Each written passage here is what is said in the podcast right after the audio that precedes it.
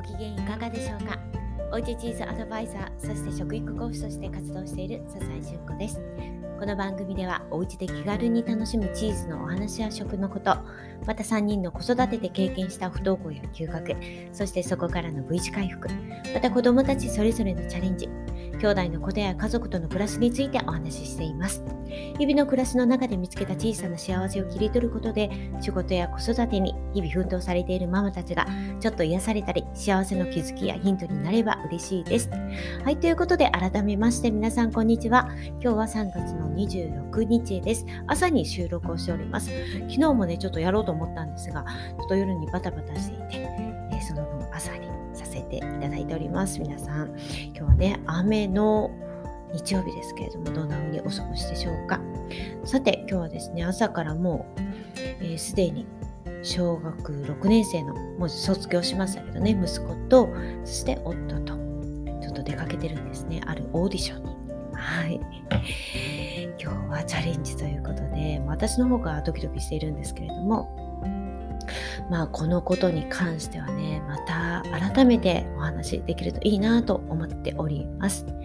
はい、ということで今日はね私がやっているリンクトイン SNS ですけれどもリンクトインでちょっとね興味深い投稿がありましたのでそれについてシェアさせていただこうかなと思います。はい、というのも、えー、あるね。お母さん があの書かれていたんですけれども小学校の卒業式で合唱のピアノ伴奏をするはずだった息子さん。とてもね楽しみにしていてすごく練習をされていたと、まあ、その様子も LinkedIn でね見ていたんですけれどもなのに本番弾くことができなかった。式の2日前になって音楽の先生が伴奏することに決まったから。その理由は伝統だからということなんですね、まあ、これを読んだ時にですねもう本当に思わず涙が出そうになりました。息子と同じ小学6年生で息子がもしこうやってあの伴奏お願いねって楽譜を渡されて一生懸命練習してやったって言った直前にこんなことを言われたらどんな風な気持ちになるんだろう。しかもこんなにね勝手で理不尽な大人の理由で伝統っていうね。はっていう感じで。どうしたら楽譜を渡したの？じゃあどうしたらあのできもしないことをね約束したのかっていうね。僕ふつふつと怒りが湧いてきそうになったというか湧いたんですけれども。はい。そんな私とかもうそのね先生以上にその息子さんの言動が素晴らしくてまたそこに泣きそうになったんですね。で、まあ、涙目のお母さんにねこう言ったそうです。大丈夫。僕の舞台は他にもある。いやそして、まあ、結局ね卒業式はもちろん伴奏することができなかったんですが実際に卒業式の後ある場所のストリートピアノで2曲演奏して会場の皆さんから温かい拍手をいただいたという、ね、エピソードが添えられてたんですね。いや本当に素晴らしいなと。文句を言ってね。もうなんだもうこんなの絶対やらない。ってね。もう腐っちゃってもしょうがないよなっていうぐらいに本当にショッキングなことであるのにこの状況をね小学6年生が受け止めることができる。その大きな器を持っている。そしてこんなにも柔軟な考え方ができる。ま、自分が輝ける場所を自分で見つけていくその姿勢という。もうあまりにかっこよくてね。いやすごいなと思ったんですねまだまだ小学生と思っていてもこの小学校ね今卒業するタイミング卒業したタイミングですけれどもこんなにも成長していたのかというふうにね本当に改めて思いましたね、ま、もちろん自分の子ではないんですけれども自分の子供のようにこう重ね合わせてねうわなんかみんな成長してるんだなということを感じてうるうるまだねもう嬉し泣きですよねうるうるしてしまいました。まあ、そして、まあ、思い返してみると息子にも同じようなことがあったんですね。うん、こういう先生の理不尽な理由であのチャレンジしてきたことができなくなったっていうことは長女の時にあって本当にそれもねそれもきっかけでちょっと不登校になったこともあったんですけれどもすっごくショッキングで、うん、でもその時は私がもう断固抗議したんですね。どういう気持ちでこれに向けてやってきたと思うんですかってね。なんでそういうふうにあのそんな理不尽なこと言われなきゃいけないんだっていうことを言って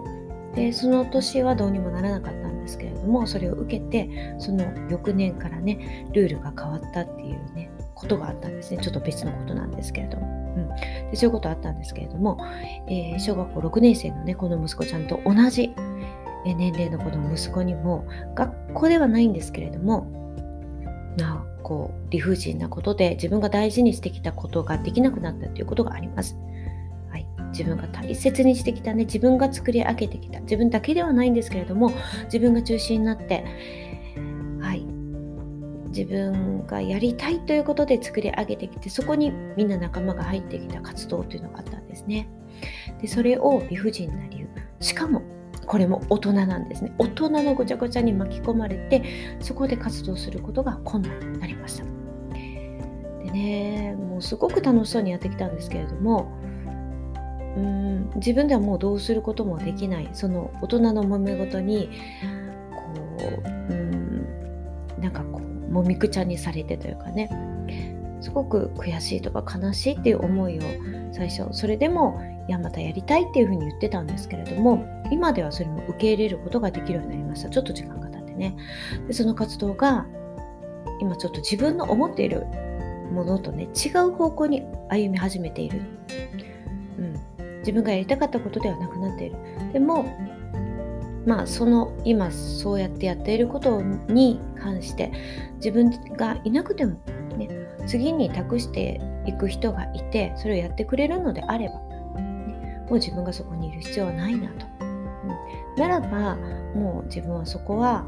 えー、ね、その人たちにお願いをすることにして自分がやりたいこと自分が輝ける場所というのを他に作ればいいんじゃないか、まあ、そこにこだわる必要はないなということで今受け入れてます。はい、